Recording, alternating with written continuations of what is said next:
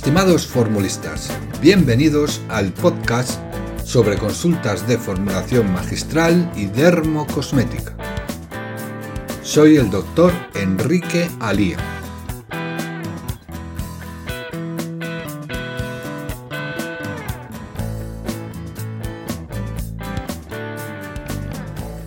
En este podcast vamos a ver algunas peculiaridades o aspectos prácticos para formular el minoxidil en preparados de uso tópico con óptima calidad. Pero antes de nada, vamos a ver cómo se presenta el minoxidil y qué propiedades físico-químicas tiene. El minoxidil se presenta como un polvo cristalino blanco prácticamente liviano. Ya viene perfectamente pulverizado por parte del proveedor. Es muy poco soluble en agua, mucho más en alcohol y también en propilenglicol. Y es soluble en medio ácido como ya veremos. Es insoluble en cloroformo y prácticamente insoluble en acetona. Una vez vistas estas características del minoxidil, vamos a ver los aspectos fundamentales para lograr mm, formulaciones de minoxidil con óptima calidad y que debe saber todo formulista.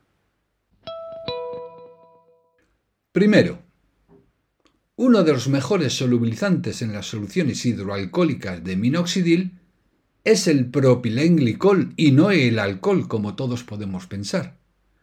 Este propilenglicol se emplea del 10 al 25% en función de la concentración de minoxidil prescrita. Un ejemplo. En las soluciones al 5% de minoxidil se suele emplear entre un 20 a un 25% de propilenglicol. En las soluciones al 2% de minoxidil se suele emplear entre un 10 a un 15% de propilenglicol. Una fórmula estándar de minoxidil al 5% sería la siguiente minoxidil 5%, propilenglicol 25%, agua purificada 15% y alcohol de 96, cantidad suficiente para 100 mililitros. El alcohol sería el excipiente mayoritario y el propilenglicol actuaría como solubilizante del minoxidil. Segundo aspecto. Las soluciones hidroalcohólicas de minoxidil suelen tener un pH básico, entre 8 y 8,5. Tercer aspecto. El minoxidil es capaz de disolverse en agua con una baja concentración de propilenglicol y o alcohol si acidificamos el medio previamente con ácido láctico, un ácido débil, hasta pH 2,3. En este caso, el pH final de la disolución del minoxidil debe estar comprendido entre 4 y 5. Cuarto aspecto. El cambio de coloración de las soluciones de minoxidil a un color más o menos ámbar, ámbar clarito, se debe a la presencia de trazas metálicas que pueda contener el minoxidil de origen por parte del proveedor. Este cambio de coloración no afecta a la acción antialopécica del minoxidil. Para evitar esta coloración se pueden añadir quelantes, como es el caso del ETA.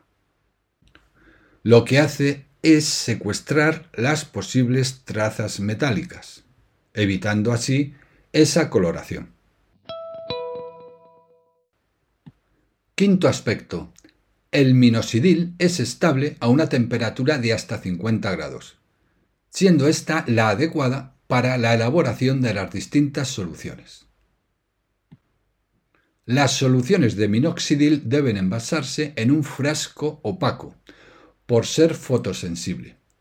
Este frasco puede ser cristal topacio o puede ser de polietileno. Sexto aspecto importante. Las soluciones de minoxidil con baja cantidad de propilenglicol pueden disolverse aparentemente empleando alta temperatura. Pero no nos engañemos, al cabo de 24-48 horas van a precipitar.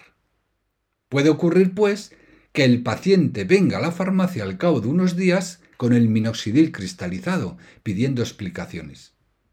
Si empleamos la cantidad adecuada de propilenglicol como hemos explicado anteriormente, no tienen por qué ocurrir fenómenos de cristalización. Esto hay que tenerlo muy en cuenta. Las espumas de minoxidil mal elaboradas, por ejemplo, no se agitó lo suficiente para disolver al minoxidil, no se calentó el sistema a 50 grados centígrados, no hubo filtración posterior, entonces hubo mm, núcleos de cristalización, se conservó mal el preparado, no debe conservarse en nevera, etc. Pues estas espumas mal elaboradas van a cristalizar tarde o temprano, obturando la bomba del envase especial espumador. Si la bomba del envase espumador se obtura, no se va a generar la espuma deseada tras la pulsación correspondiente.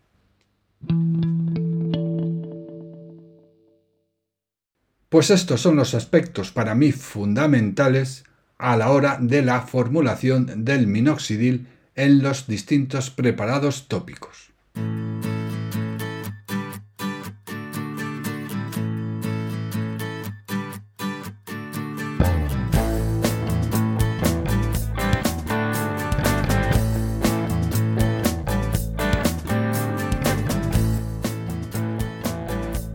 Pues hasta aquí este episodio del podcast Formulación Magistral y Dermocosmética.